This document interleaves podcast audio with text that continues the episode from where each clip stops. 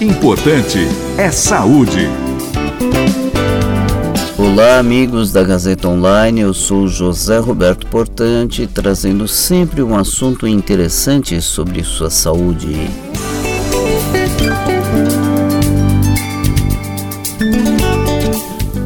E hoje vamos conversar sobre cigarros eletrônicos. Pois é, o cigarro eletrônico ou simplesmente VAP ou DEF, dispositivo eletrônico de fumar.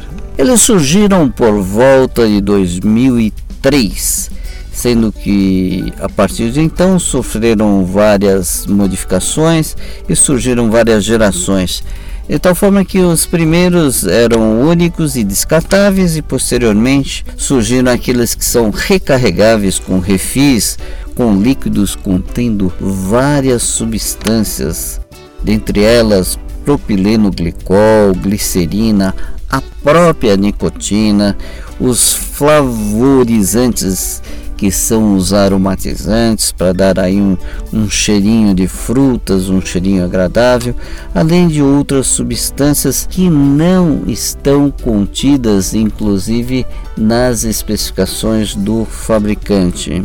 Isso trouxe uma preocupação muito séria das autoridades sanitárias, de tal forma que em 2009 a Anvisa resolveu proibir a comercialização, importação e propaganda em todo o território nacional, valendo essa proibição até os dias atuais.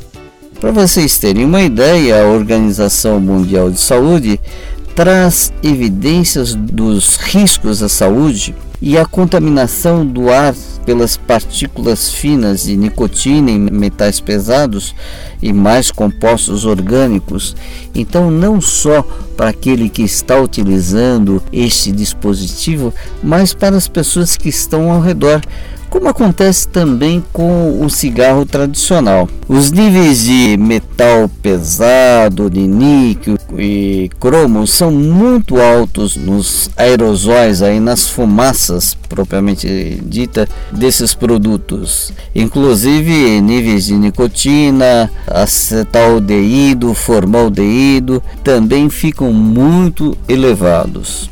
E assim nós temos que os cigarros eletrônicos não são inofensivos, trazendo praticamente os mesmos problemas que os cigarros convencionais, causando também dependência.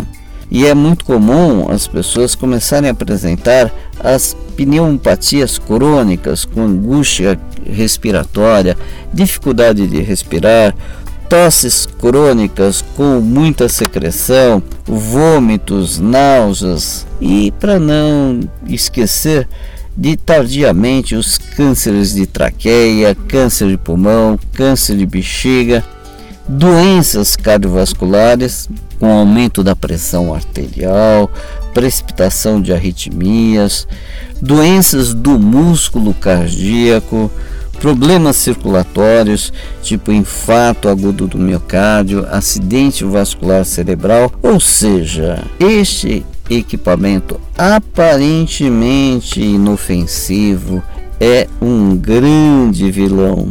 O grande problema é que, por se tratar de um equipamento eletrônico com design futurista, emitindo um, um, um vapor ou uma fumacinha que difere do cigarro, porque é, o cigarro convencional porque tem um, um cheiro agradável, dá a falsa impressão ao usuário que trata-se de um produto inócuo e assim ele utiliza sem peso na consciência. Muitas vezes ele até faz uma certa ostentação ao utilizar esse equipamento e essa aparência inofensiva faz com que o usuário não se preocupe em dar as suas baforadas e contaminar o ar ambiente o ar daqueles que estão à sua volta. Essa aparência ainda inofensiva faz com que o indivíduo desacredite dos malefícios e utilize esse dispositivo sem qualquer freio. Essa aparência ainda inofensiva faz com que o indivíduo acredite que sua saúde não corra mais risco se comparado àqueles que fumam os cigarros tradicionais. E ainda os estudos têm demonstrado que indivíduos que fumam cigarros eletrônicos apresentam uma tendência maior de voltar a fumar cigarros tradicionais após algum tempo.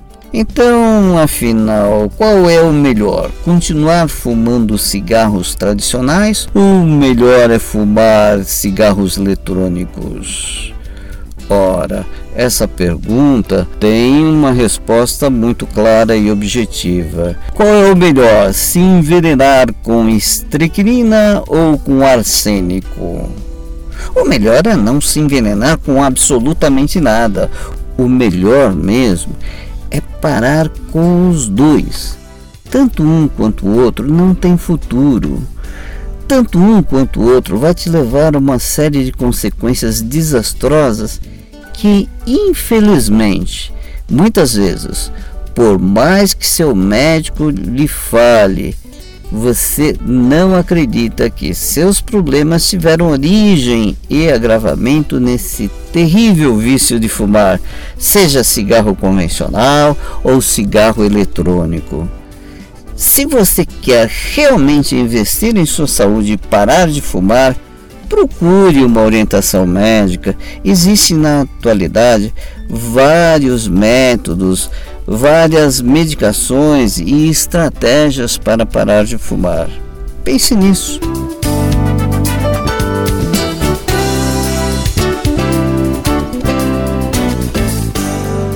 Bem, por hoje é só e eu sou José Roberto Portante, trazendo sempre para você um assunto interessante sobre sua saúde.